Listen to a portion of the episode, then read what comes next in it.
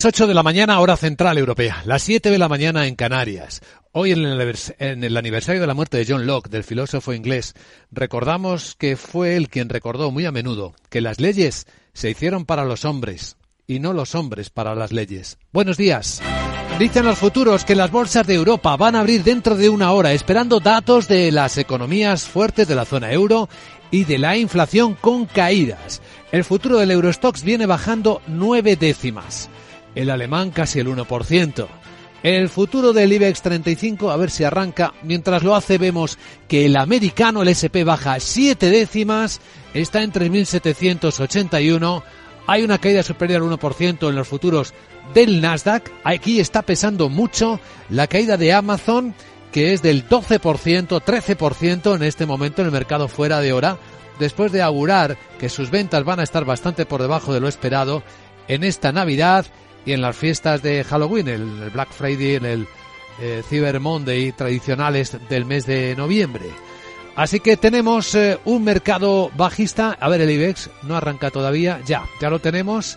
Caída de 7 décimas, 7.850 con, eh, por cierto, el dólar que vuelve a subir, el euro dólar está prácticamente en paridad, según vemos en las pantallas de XTV, y el precio del petróleo. Al hilo de las últimas informaciones, datos mixtos de la economía, tenemos los americanos mostrando fortaleza de crecimiento de, la economía USA, 2,6%, pues está bajando un poco el precio del petróleo, cerca del 1% esta mañana. Capital, la bolsa y la vida con Luis Vicente Muñoz. Y en el foco, por tanto, las empresas tecnológicas. Vaya semana, ¿verdad?, de pérdidas de valor bursátil. Se ha esfumado del mercado norteamericano prácticamente medio billón de dólares en el valor de las grandes, de Meta Facebook, de Alphabet Google, de Microsoft y hoy Amazon. Amazon tan solo está perdiendo 200 mil millones de dólares de capitalización a estas horas de la mañana. Hay una excepción que es Apple. Y de ello hablaremos enseguida. Nuestro análisis en clave tecnológica con uno de los sabios de esta industria, de este análisis, que es don Salvador, Salvador Aragón, director general de innovación del IE Business School. Tras él entraremos en la gran tertulia de la economía con César Arranz, presidente de la Asociación de Ejecutivos y Financieros, Carlos Lavín Subercasó, que es inversor profesional, inversor internacional, y Juan Carlos Lozano, periodista y analista especializado en información económica.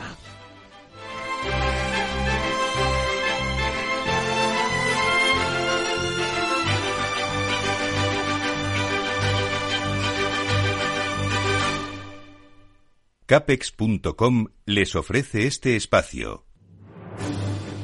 El escenario con una nueva rebaja del Fondo Monetario Internacional para la zona de Asia-Pacífico lo baja del 4,9 al 4% esperado. Y achaca esta revisión a la baja a la guerra en Ucrania, la situación económica en China y las restricciones de las políticas monetarias. Eh, también revisa a la baja la cifra para 2023. Ahora dice que va a crecer un 4,3%. Y en el caso de China, este año espera que se desacelere hasta el 3,2% y el año que viene hasta el 4,4%. En menos de una hora tenemos datos datos de PIB de la economía en Alemania, en España y en Francia, correspondientes al tercer trimestre. Sí, para Francia ya los tenemos sobre la mesa. Subida del 0,2% trimestral, interanual más 1%. Los datos de la economía francesa están en línea con lo que estaba esperando el consenso del mercado. Y para la economía española, el director general de Productos Estadísticos del INE, Alfredo Cristóbal, adelantaba la semana pasada por dónde podrían estar.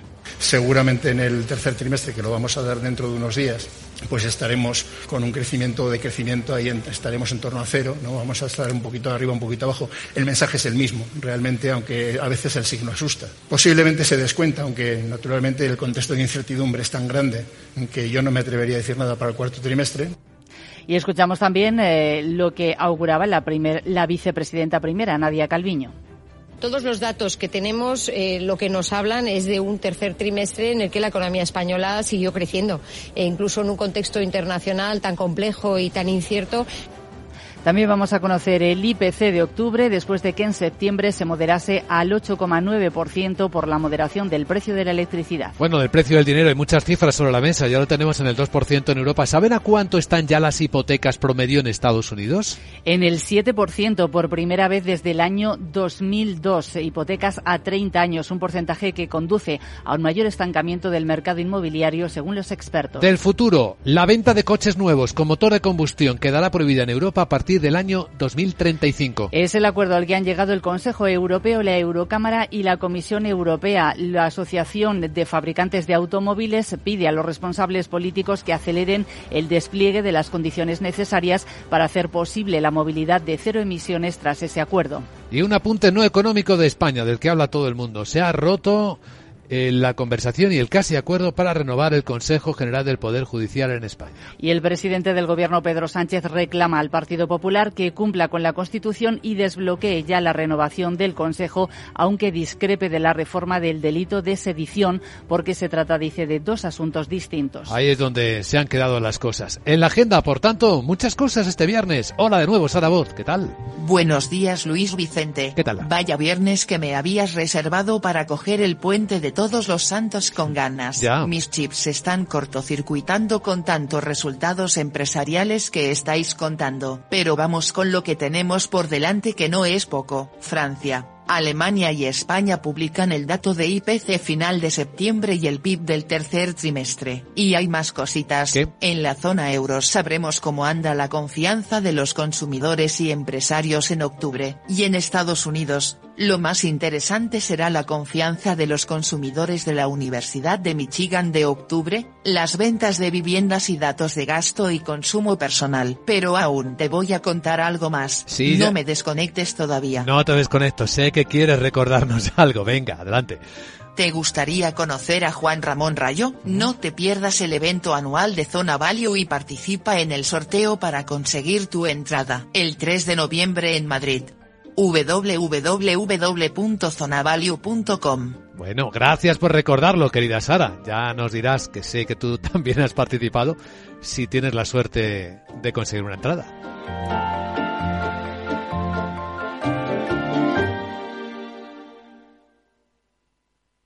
Capex.com les ha ofrecido este espacio. Invierte en los principales mercados globales, en más de 2.000 activos financieros, con la seguridad y confianza que te da el mejor broker del mercado. Eventos de trading mensuales, formación exclusiva con expertos de mercado, visítanos en nuestras oficinas de Madrid o en capex.com. Capex.com, la nueva forma de hacer trading. El trading implica un riesgo. MSX International, empresa de automoción y movilidad, les ofrece la información del tráfico. En conexión con la DGT Alba Aritz, muy buenos días. Buenos días. En estos momentos estamos muy pendientes de Madrid, donde hay complicaciones en Butarque, en la 4 en ambos sentidos. También dificultades en las entradas, en la 2 en Torrejón de Ardoz y en la 4 en Pinto y en la salida por la 3 en Rivas. Dificultades en Barcelona, de entrada por la C58 en Sabadell y en Moncada y por la B23 en Molins del Rey. En Tarragona, en la C32 en Calafell hacia la capital tarraconense y en Sevilla de entrada por la 49 en Tomares. Además, atención porque hasta ahora continuamos pendiente de un incendio forestal en Cantabria que obliga a cortar el tráfico de la Nacional 634 en Corbardo. Precaución en la zona de Reocín y también atención porque hoy a partir de las 3 de la tarde comienza el dispositivo especial para la operación salida por el puente de Todos los Santos, por lo que les pedimos que extremen la precaución.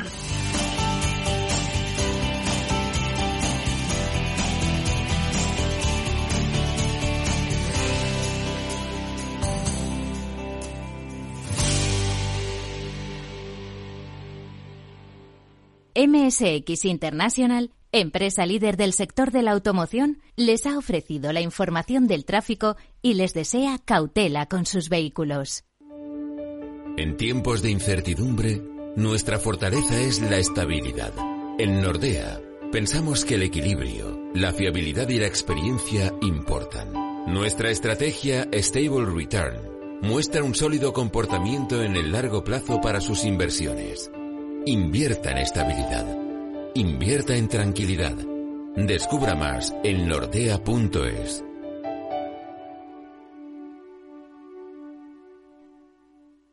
Puedes cambiar de coche, de trabajo, de pareja, de casa. Pero si vienes a IG, tu trading nunca cambiará de broker.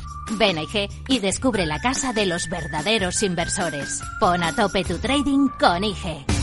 Todas las operaciones conllevan riesgo. Y ahora con nosotros Sonia Jiménez del Centro de Excelencia de Cloud ERP para la región EMEA Sur de SAP para explicarnos las ventajas de contar con la nueva generación de software de la compañía. Hola Sonia, cuéntanos. Pues bien, esta nueva generación de nuestro Cloud ERP está pensada para las empresas y para sus equipos, para las personas, porque son ellas las que crean grandes equipos y grandes organizaciones. Y por ello, nuestro Cloud ERP cubre tres aspectos indispensables, crear, conectar y colaborar. Crear capacidad para dar soporte de forma ágil y flexible a nuevos modelos de negocio o nuevas formas de trabajar en el nuestro. Colaborar porque proporciona herramientas para sus equipos que aumenten su productividad, eliminando ineficiencias y mejorando su día a día. Y conectar, porque sin duda nuestro negocio necesita trabajar con una red de proveedores y colaboradores de forma ágil y dando visibilidad de su actividad. Esta nueva generación reinventa la experiencia de sus empleados y aumenta su satisfacción, a la vez que contribuye a una mayor eficiencia operativa de su negocio. Gracias, Sonia. ¿Y dónde podemos encontrar más información? Pues en nuestra web.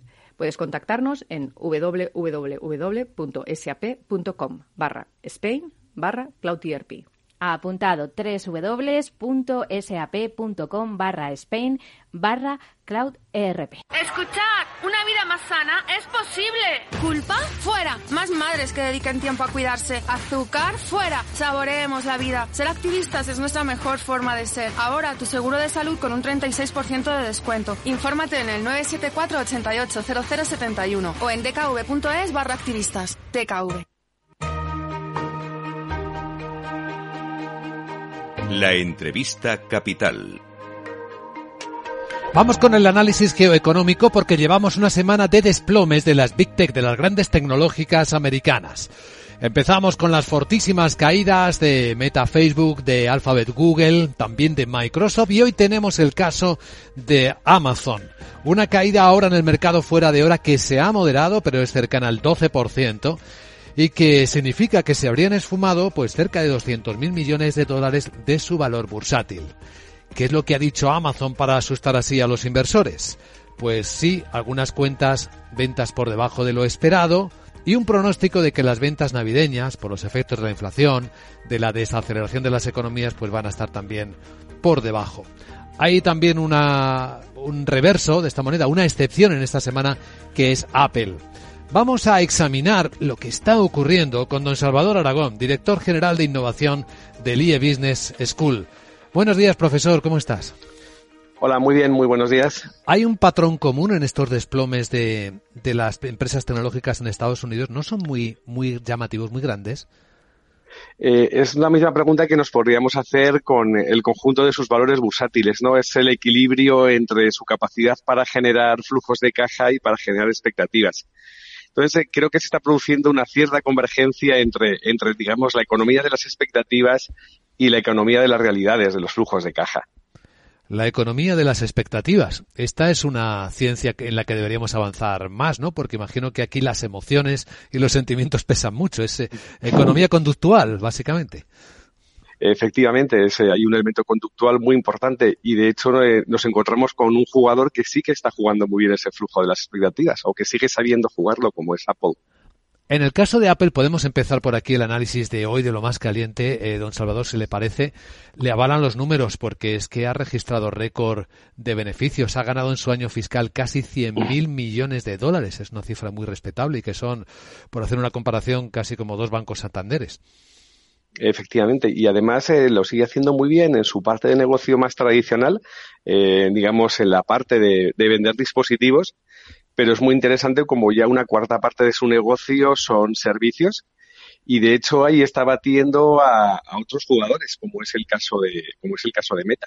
Y lo hace, y, y, aquí está la gracia, en momentos de desaceleración, cuando a todos los demás le están, se les está desacelerando el negocio efectivamente se, se comporta en cierta manera como una compañía de lujo. Es decir, eh, su volatilidad en relación con, o, con, con, la elasticidad de la economía, pues eh, le hace parecerse más a un Louis Vuitton que, que a una compañía tecnológica tradicional. Es significativo cómo diversifica, ¿no? Ya no son los iPhones la parte fuerte, ¿no? Ha vendido más ordenadores e incluso más servicios, parece. Sí, sí, para mí la clave más interesante son los servicios, porque nos está diciendo que, que esa base de hardware instalada está empezando a rentabilizarla de una forma muy, muy, muy inteligente. De hecho, por ejemplo, el, el, cuando analizamos cómo están evolucionando sus servicios en la nube o cómo están evolucionando sus ingresos publicitarios, eh, empieza a haber, eh, hay oportunidades de aprendizaje para otros jugadores que, que aparentemente eran capaces de jugar mejor ese juego. Efectivamente, y observamos cómo además está subiendo los precios sin que le afecte al, a, los clientes. Esa para mí ha sido la gran sorpresa es decir, esa falta de elasticidad de, en relación con el precio. Por eso comentaba que, que la percepción del consumidor es, es, fundamentalmente una marca de lujo. En el caso de Amazon, si entramos en la lectura de los resultados, llama la atención que lo que hasta ahora parecía la parte buena de los negocios, lo vimos también con Microsoft, que era la nube, en el caso de Amazon es Amazon Web Services, pues eh, uh -huh. el menor crecimiento prácticamente de su historia. Eh, sí, pero mm, sigue siendo el menor crecimiento, pero sigue siendo fundamental. En este, en este quarter sigue siendo su única fuente de margen. Es decir, eh, vemos que es un modelo que empieza a tener ya, eh, eh, lógicamente, en la medida en que se ha completado la transición a servicios en la nube de, muchas compañías, empieza a tener ya cierto, cierto asomo de madurez. Y de hecho, lo que sucede es que la siguiente generación de servicios en la nube, que son aquellos basados en, en inteligencia artificial, pues todavía no, no, terminan de despegar, con lo cual nos encontramos con que la, la segunda generación de servicios en la nube, pues es ya una generación madura, y la tercera, pues todavía las compañías no terminan de ver eh, casos de negocio claros para, para lanzarse a ello. Todos esperamos que el avance tecnológico sea disruptivo, pero hablando en estos términos, profesor Aragón, y viendo lo que le pasó también a Meta Facebook, parece que las inversiones avanzadas, por ejemplo, en el metaverso, van demasiado rápidas, no dan resultados esperados. Hombre, eh, pérdidas de 3,6 billones americanos en el metaverso no están nada mal, la verdad. Y yo creo que en relación con el metaverso, francamente, yo personalmente soy, soy muy escéptico con la aproximación que ha planteado Meta. Creo que hay un cierto, un cierto movimiento de huida hacia adelante porque su modelo de negocio tradicional está envejeciendo a una gran velocidad. Eh, en las tecnológicas a veces nos damos cuenta de un detalle muy, muy importante y es nos quedamos con las cifras rapidísimas de crecimiento y lo rápido que, que una tecnología es adoptada, pero pocas veces miramos la otra cara de la ecuación y es lo rápido que una tecnología puede ser desadoptada o sustituida por otra en el mercado. Y en el caso de Meta estamos viendo un caso de libro en ese sentido. Así que las tecnológicas también maduran, ¿no? También tienen problemas de madurez. Efe, efectivamente. Entonces, bueno, pues a, a Meta y le ha salido un competidor chino muy, muy interesante, que también, por cierto, explica parte de los resultados que, que hemos visto en Google en, en, su parte de YouTube. Y todos, todos tenemos la sensación de, por ejemplo, que, que Facebook pues ha quedado con una red social, eh, me vais a permitir utilizar la expresión para cuarentenials. Efectivamente. Y profesor Aragón, y si hablamos también de de Twitter, la entrada de Elon Musk, que ya ha visto que ha tuiteado hace un rato que ha liberado al pajarito. ¿Cuál es su visión? mi, visión es, eh, debo reconocer que es muy pesimista en relación con el futuro de Twitter, eh, con, la entrada de Elon Musk. Elon Musk es para mí el gran maestro en, ese juego de las expectativas, ¿no? y de hecho, bueno, pues eh, los resultados de, Tesla sí que le, le han acompañado y, y, está consolidando el modelo. Pero creo que en el caso del Twitter eh, tengo la sensación de que hay una doble agenda, ¿no? Y es, una, es un mecanismo, un movimiento flanker para proteger precisamente las expectativas en relación con otros negocios. Soy muy escéptico sobre, sobre su capacidad para entender ese negocio. Sí, porque el argumento que él presenta, argumento de negocio, por lo que ha pagado 44 mil millones de dólares, él dice que no es tanto para hacer más dinero, para hacer negocio, como para liberar la humanidad de los algoritmos uh -huh. perjudiciales. eh, siempre he tenido una, un enorme escepticismo sobre los eh, libertadores eh, bajo ese tipo de premisas, ¿no? De hecho, nos, lleve, no, nos llevaría a hacer una reflexión social muy interesante, ¿no? Y es si estamos dispuestos a que nuestra libertad sea gestionada por, por este tipo de jugadores, pero eso sería otra discusión muy, muy interesante. Desde luego que sí. Don Salvador Aragón, director general de innovación del IE Business School. Gracias por compartir su visión con las claves de lo que está ocurriendo en el mundo apasionante de la tecnología. Y buen viernes. Muchas gracias a vosotros. Buen viernes.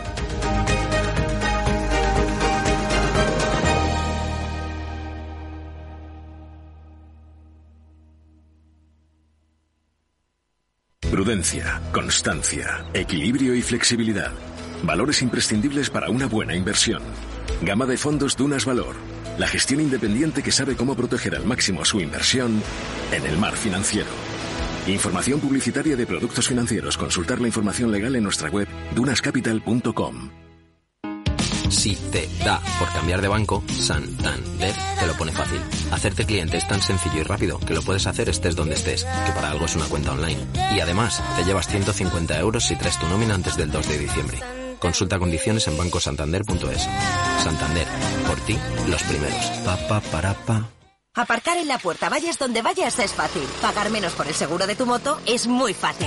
Vente a la mutua con tu seguro de moto y te bajamos su precio, sea cual sea. Llama al 91 555 5555. 91 555 5555. Mutueros, bienvenidos. Esto es muy fácil. Esto es la mutua. Condiciones en mutua.es. ¿Es de los que busca oportunidades en todas partes? CMC Markets le ofrece más de 12.000 productos en una sola plataforma múltiples veces premiada, con comentarios de mercado de expertos, noticias de Reuters, herramientas de análisis y mucho más. Todo ello para inversores comprometidos con su trading. Opere con el mejor. Pruébelo sin compromiso con una cuenta demo. Entre en cmcmarkets.es o llame al 911 140 700. CMC Markets, más de 30 años siendo su broker online de confianza. Los CFD son instrumentos complejos y están asociados a un riesgo elevado de perder dinero rápidamente debido al apalancamiento. El 78% de las cuentas de inversores minoristas pierden dinero en la comercialización con CFDs con este proveedor. Debe considerar si comprende el funcionamiento de los CFDs y si puede permitirse asumir un riesgo elevado de perder su dinero. Nos gusta que las personas tengan opinión propia. Quienes aquí hablan también expresan su propia opinión. No representan la opinión de Capital Radio.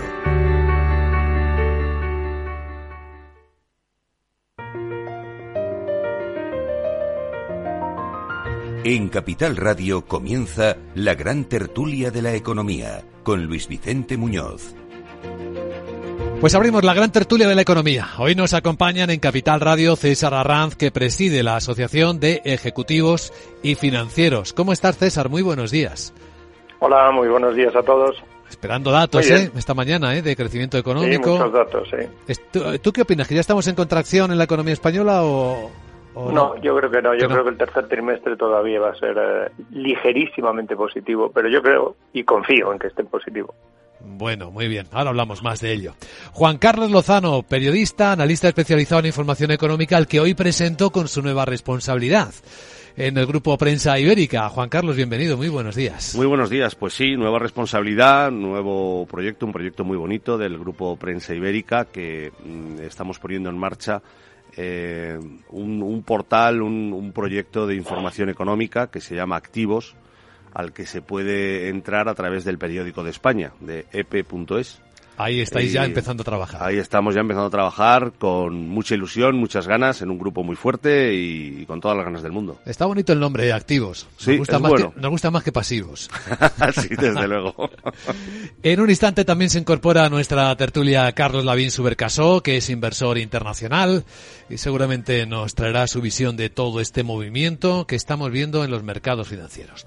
Pues en minutos ya sabéis que las, eh, los datos del día vienen por el lado macro y también vienen por el lado micro, porque ya se han publicado resultados empresariales importantes de entidades españolas, el BBVA y CaixaBank esta mañana, hace apenas una hora y poco, ambas entidades financieras muestran pues fortaleza, crecimiento de sus resultados. En el caso de CaixaBank está la singularidad de la eh, anexión o de la absorción de Bankia y eso significa pues que su beneficio neto es la mitad del año pasado. Sin contar eso habría subido un 18% prácticamente su resultado. Tanto CaixaBank como BVA muestran fortaleza en reducción de la mora, en, aumenta, en aumento del crédito.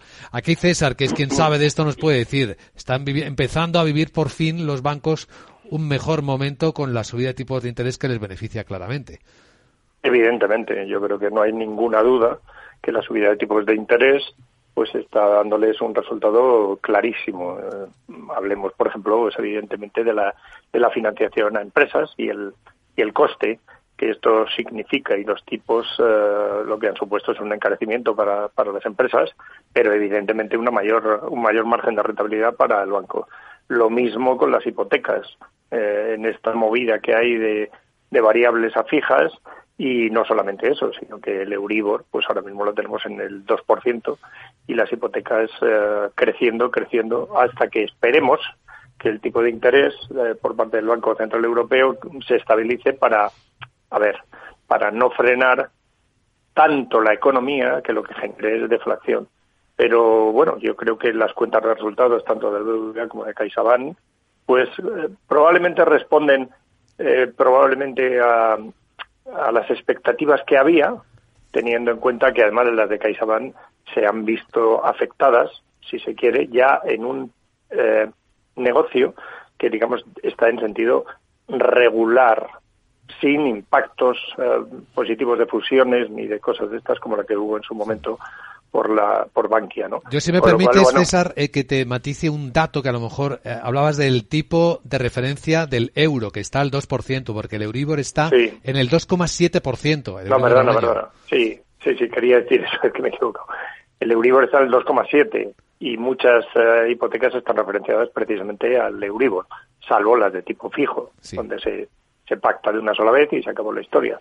Entonces, hay que tener en cuenta que el Euribor, no hace muchos meses, ¿eh? prácticamente principios del año, estaba en el cero.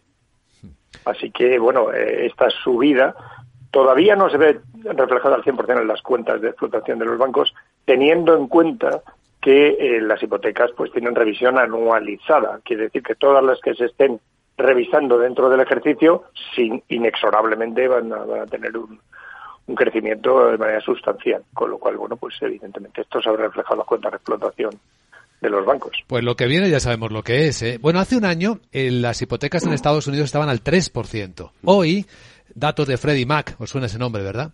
Datos de Freddie Mac, la tasa media de una hipoteca en Estados Unidos está en el 7%, ¿eh? superando el 7%. ¿Qué cara pone Juan Carlos? Es que es, que es, como, es como volver aquí en España 30 años atrás, ¿no?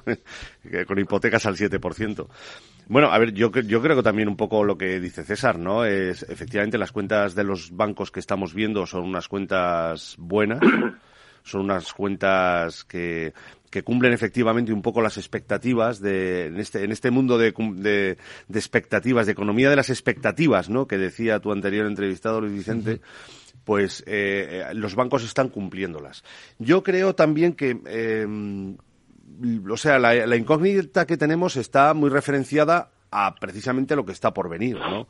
El Banco Central Europeo ayer eh, dio una subida fuerte del precio del dinero. Vamos, también dio unos ciertos indicios, Christine Lagarde, de que seguramente los, lo va a tener que frenar ese ritmo eh, precisamente para intentar buscar el equilibrio entre seguir combatiendo la inflación, que es el, el lo peor que, que nos puede pasar, una inflación tan alta, eh, compatibilizarlo con no frenar demasiado una economía que apunta a, una, desaceleración muy fuerte y que podría entrar en recesión técnica, como han dicho muchos organismos, el año que viene. Eh, y aparte de eso, eh, a mí me preocupa mucho, porque ya lo dijo Lagarde ayer, pues que la desaceleración va a llevar a un mayor desempleo. Fíjate que Christine Lagarde ayer, cuando, cuando estaba hablando, ella destacaba que la tasa de desempleo en la Unión Europea está en un nivel históricamente bajo del 6,6%. En fin, tendríamos que decir aquí lamentablemente que ojalá estuviéramos nosotros en una tasa media del 6,6%. Estamos en el doble. Claro, estamos en el, iba a decir que estamos casi en el triple, pero bueno, estamos en el doble, efectivamente.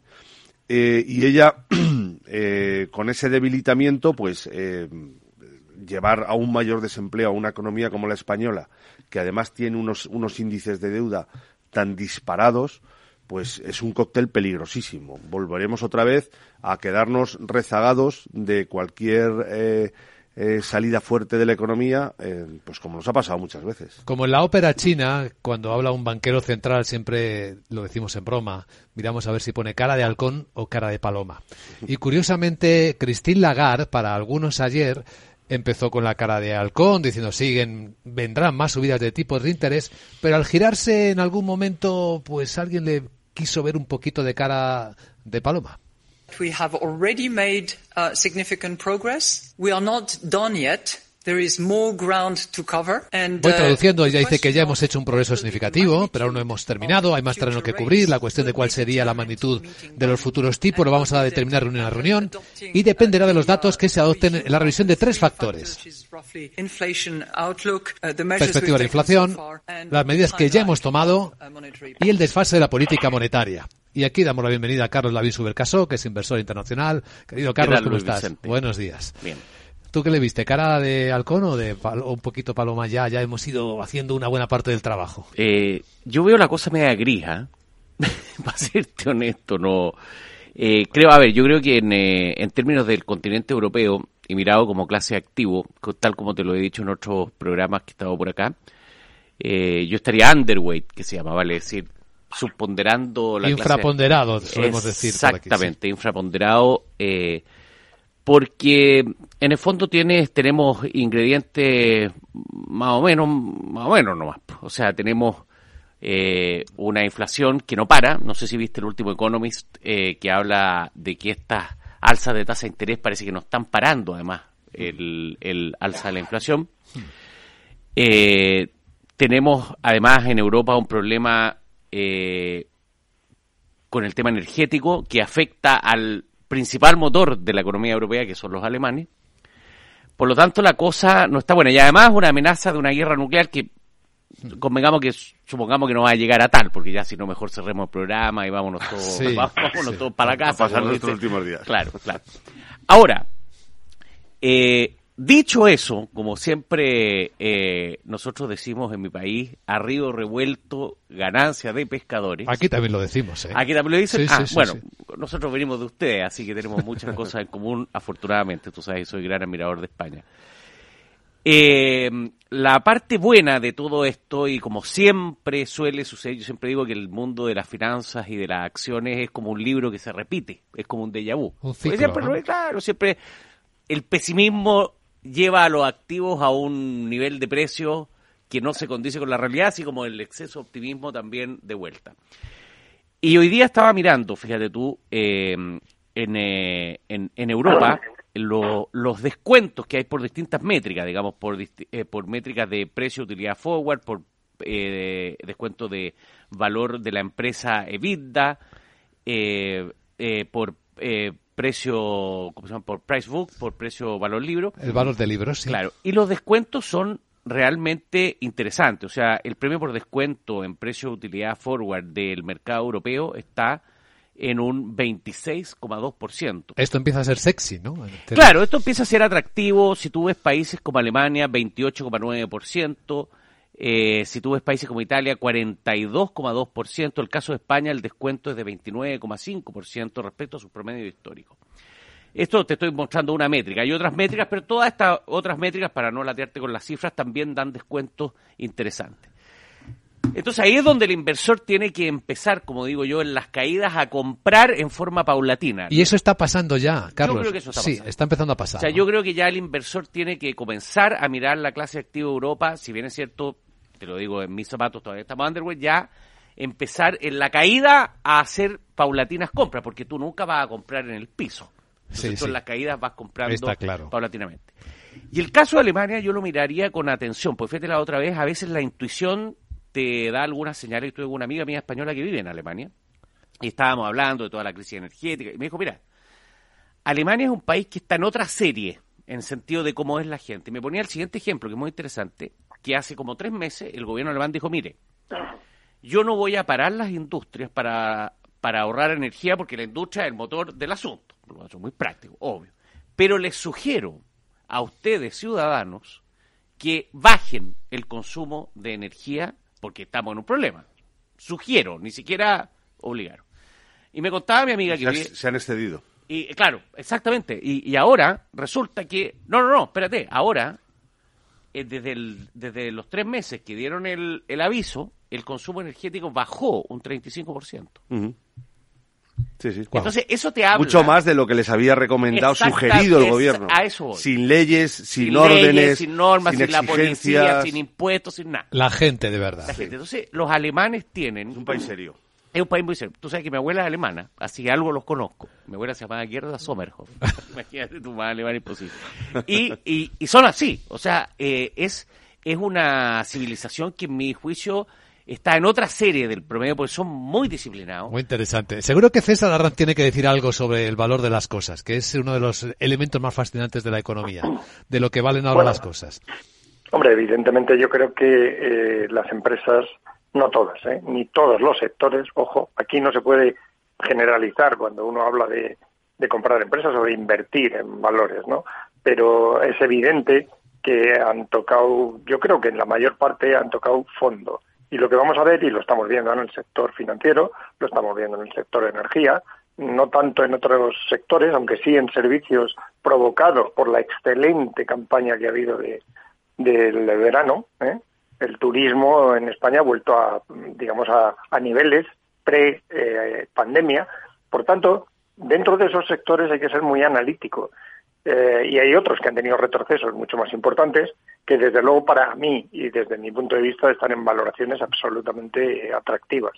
Yo también creo que hay que invertir justo en momentos como estos, donde el mercado ha tenido una caída eh, bastante representativa de esa desesperación que tenían los inversores, teniendo en cuenta que no veían fondo al tema y ahora es el momento de empezar a, a invertir. Cuidado, con volatilidades extremas, o sea, va a seguir habiendo volatilidades brutales. Por ejemplo, en el sector tecnología en Estados Unidos.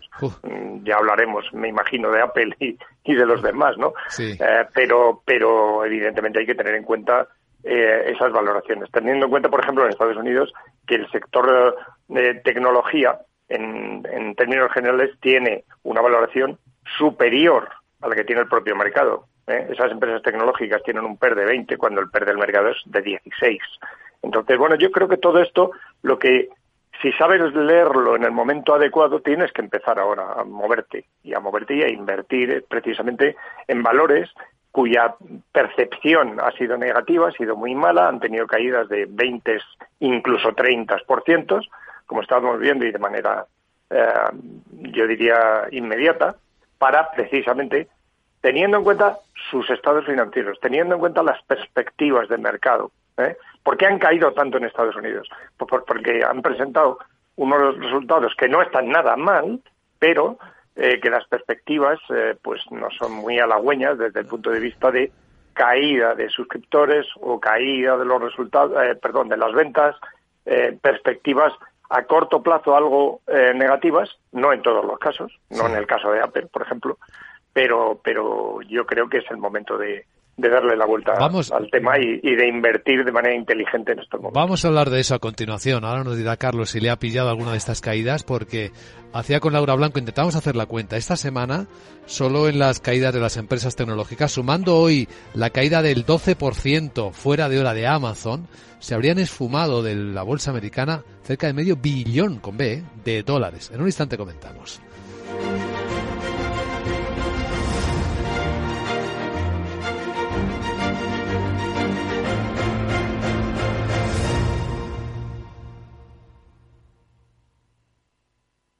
El televisor, el móvil, la lavadora, el sofá. Qué bien te viene la financiación total del corte inglés. Financia tus compras hasta en 12 meses, solo para clientes con tarjeta El Corte Inglés. Electrónica, electrodomésticos, deportes, moda y mucho más. Financiación total en tienda web y app del corte inglés. Hasta el miércoles 2 de noviembre. Financiación ofrecida por Financiera El Corte Inglés y sujeta a su aprobación. Consulta condiciones y exclusiones en elcorteinglés.es. Bontobel Asset Management. Calidad suiza con el objetivo de obtener rendimientos superiores a largo plazo. En Bontobel Asset Management siempre estamos a la vanguardia de las inversiones activas en bonos y acciones. Para más información, entre en nuestra página web bontobel.com barra am. Bontobel Asset Management, su especialista global en fondos de inversión. Número uno mundial en el ranking ESG de compañías eléctricas. Marca mejor valorada del sector. Primera opción del consumidor a la hora de contratar electricidad. Y ahora, Ahora en Hola Luz lideramos una revolución para transformar 10 millones de tejados en energía 100% verde para el mundo. Es la revolución de los tejados. Hola Luz. Estás escuchando la gran tertulia de la economía. En Capital Radio, con Juan Carlos Lozano, con Carlos Lavín, con César Arranz, os adelanto cómo vienen las bolsas este viernes. Caídas en torno al 1% según el futuro del Eurostox, en torno a las 8 décimas según el futuro del IBEX, 7.845. El SP baja también 8 décimas, 30 puntos de recorte a 3.789. No miro el Nasdaq, está muy afectado por Amazon. Lo vamos a comentar enseguida estos datos que veo en las pantallas de XTV. Si inviertes en bolsa, esto te interesa. XTB tiene la mejor tarifa del mercado para comprar y vender acciones y ETFs. No pagues comisiones hasta 100.000 euros al mes. Si inviertes en bolsa o quieres empezar, más sencillo e imposible. Entras en xtb.com, danos una cuenta online y en menos de 5 minutos compra y vende acciones sin comisiones. Además, te atendemos 24 horas al día. ¿A qué esperas? Más de 500.000 clientes ya confían en xtb.com. Un broker, muchas posibilidades. xtb.com. A partir de 100.000 euros al mes, la comisión es del 0,2 y mínimo 10 euros. Invertir implica riesgos. Pues a mucha gente le ha pillado esta caída de las tecnológicas. Personas que invierten con fondos de inversión, eh, con fondos globales, con fondos indexados, además de quienes inviertan específicamente en alguno de estos que se han desplomado esta semana. ¿Te ha pillado algo, Carlos? No, en lo tecnológico afortunadamente no. ¿No estabas ahí? No, eh, estábamos también underweight. Afortunadamente, tú sabes que yo cuento las buenas y las malas para que no crean que no, nos hemos equivocado y uno va aprendiendo mucho los errores en esto.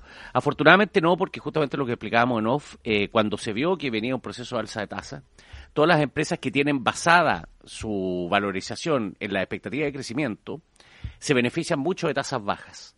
No así cuando la expectativa de tasa era un dato que iban a subir, o sea, eso digamos que ya se venía porque la cuestión estaba... Claro, eso define a las tecnológicas. Claro, y eso eh, derrumbó al, al tema tecnológico unos más, otros menos. O sea, el caso de Facebook es mucho más patente porque además Facebook tiene un cambio de estrategia que el mercado no ha comprado, que es el tema del metaverso.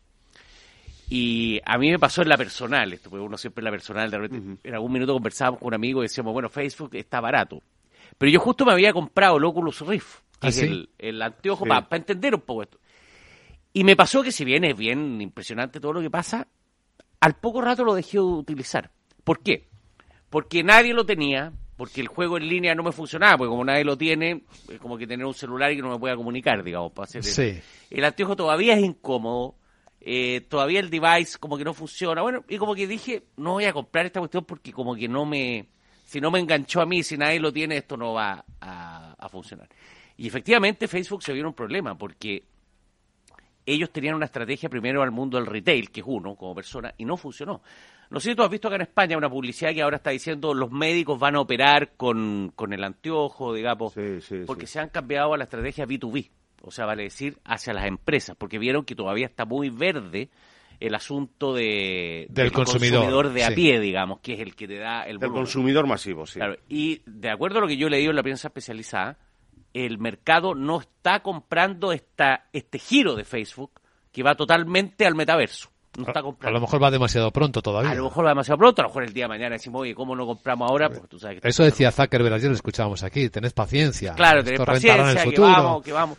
Pero claro, pero hoy día la cosa no está dando. Y yo creo, raya para la suma, y con eso termino, de que el asunto de las tecnológicas le ha pegado mucho la alza de tasa y ahí está Cathy Wood con su eh, fondo que en un minuto fue estrella, producto del, del COVID. Pero claro, se valorizaron de nuevo. Zoom valía como si todo el mundo fuera a vivir por Zoom y eso ya está retrocediendo también. Que es lo mismo que pasó, ¿te acuerdas tú en la burbuja.com? Que en algún momento se ve por internet y iba a hacer todo. No, hermano tranquilo. Que la sí, sí, que todo puede madurar y las tecnologías también. Y en la vida todo tiene un ajuste más o menos, todo tiende a la media, como dicen. Juan Carlos. Sí, hay, hay un equilibrio que hay que buscar y es, es, curioso, ¿no? Porque el otro día también yo leía el caso de Zoom y del fabricante de bicicletas, cuyo nombre ahora no recuerdo, que también se puso muy de moda. ¿Pelotón? pelotón puede ser, sí. Eh, fueron dos compañías que durante la pandemia eh, se dispararon, ¿no? Eh, efectivamente, todo el mundo parecía que todo lo íbamos a hacer por Zoom, ¿no? Que iba a llegar un momento el médico, las clases, las reuniones, el ocio, la interacción con los amigos, con los familiares, todo iba a ser una cosa de Zoom. Y, hombre, es verdad que, que las videoconferencias, estos sistemas, han venido para quedarse, ¿no? Eh, de hecho, incluso en las oficinas, en cuanto estás en plantas distintas, hay muchas reuniones que se resuelven a través de una videoconferencia para no andar buscando salas y tal y moviéndote para arriba y para abajo. Pero eh, todo tiene que, todo se llega a un momento en el que se tiene que, se tiene que equilibrar, ¿no? Y, y eso es un poco lo que, lo que también hablábamos fuera de micrófono con las tecnológicas, ¿no? Eh, decíamos, hay una parte que corrige un exceso de expectativas porque digamos que la situación eh, la situación personal, la situación económica no solo, la situación personal también está entrando en otra fase Ahora que parece que la pandemia, crucemos los dedos, está controlada, y hay una y hay una parte de, valoración excesiva en las compañías, ¿no? Porque eh, está muy muy bien traído el ejemplo de Facebook, creo yo, porque el metaverso, ¿no? Tú le dices a cualquiera a cualquiera de nosotros que esté un poco en el metaverso, sí, hombre, pues puede ser el metaverso puede ser la bomba y seguramente lo será, seguramente lo será, nadie dice que no, pero de momento, efectivamente, la, la manera tuya de entrar al metaverso es incómoda. Claro. No solo porque no haya nadie, es que es incómodo. Ya, pero ¿y Google? ¿Y el buscador? ¿Y YouTube? la caída de no, no, no solo es eso, efectivamente. Eh, yo creo que hay cambios, ¿eh? Están y yo pasando creo, muchas cosas. Y yo creo que la manera de, de relacionarse entre las personas cambian. En mi opinión, Twitter, en mi, pero en mi opinión, Twitter eh, también no es lo que era, o lo que empezó siendo. No, yo creo No, y que- aparte, esa Hoy, hoy- hoy menos, ¿eh? Es que- Hoy es distinto a ayer, ya Twitter. El tema es que las expectativas sobre Twitter yo creo que son hoy, a día de hoy, claramente negativos. Claro. Hoy eh, el amigo Elon Musk ha dado un paso inicialmente eh, de adquisición, luego dio marcha atrás, ahora Sí. jurídicamente se encuentra en una situación verdaderamente complicada, muy complicada, y por eso no le queda más remedio que hacer frente a la oferta que hizo en su momento. Y por tanto, no, no me parece que sea el ejemplo, pero en cualquier caso, yo creo que Twitter va a tener un devenir eh, bastante, bastante negativo. En lo que decís antes, eh, Luis Vicente, respecto a que se han perdido 300.000 millones en un solo día, etcétera y tal. Bueno, yo creo que esto hay que ponerlo en contexto. Hay que ver que, bueno, pues que pues solamente una de ellas, Apple, que por cierto no se está viendo afectada negativamente por todos estos temas, pues eh, dentro del estándar Poor's y dentro de los cua- las cuatro últimas décadas ha representado más del 7,2%, o sea que es una valoración bestial. Es la empresa más capitalizada de o que capitaliza Del más mundo. a nivel mundial. Sí, ¿eh? del mundo. Pero hay que tener en cuenta luego lo que decíamos de dimensión. La valoración es equivalente a 180 empresas de menor tamaño del Standard Poor's. También hay que tener en cuenta que las 35 empresas más grandes equivalen al 40% del total del mercado america- americano en renta variable. Solo Amazon y Tesla pesan el 41% del sector consumo discrecional en Estados Unidos. Amazon ha llegado a pesar más de un 50% del sector ella solita.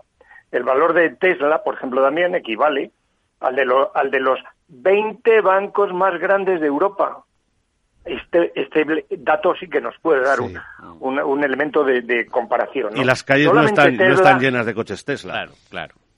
solamente eso, por ejemplo, porque eh, en este momento decir que, es, que Tesla equivale a la capitalización de los 20 bancos más grandes de Europa, es que estamos hablando Claro. de otra dimensión, de otro mercado. Algo no por eso que dicen, no, han caído 300.000 eh, eh, 300.000 millones. Bueno, pero vamos a ver qué es lo que qué es lo que pesa ah, relativamente cada una de esas compañías y a nivel mundial eh, no quiero decir. Yo quiero a- apuntar solo una cosa. Hoy las expectativas, en términos generales, en Estados Unidos y en Europa son negativas, sobre todo por el incremento de la inflación.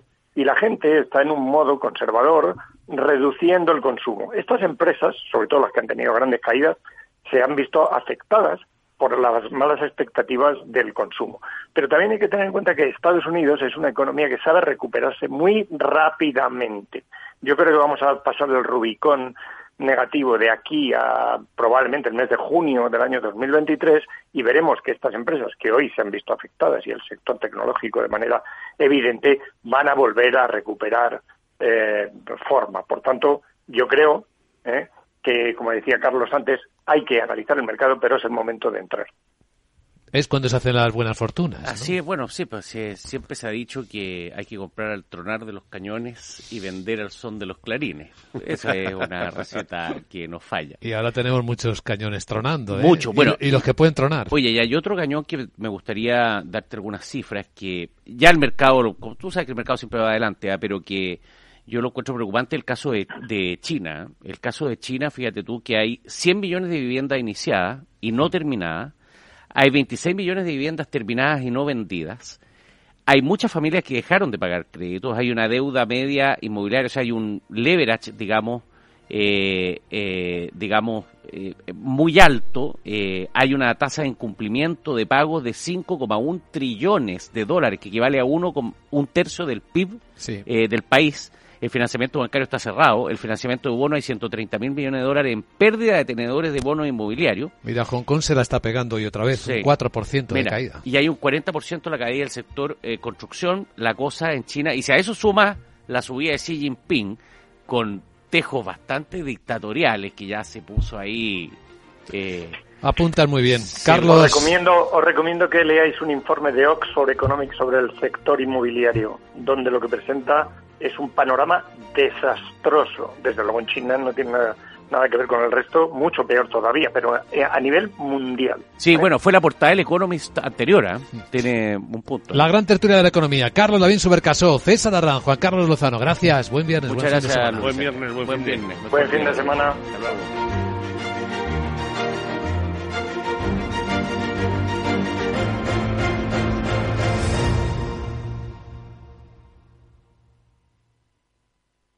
Hoy en día, encontrar la herramienta que pueda resistir el paso del tiempo es fundamental en la renta fija. Es por eso que MFS Investment Management adopta un enfoque Active 360. Visita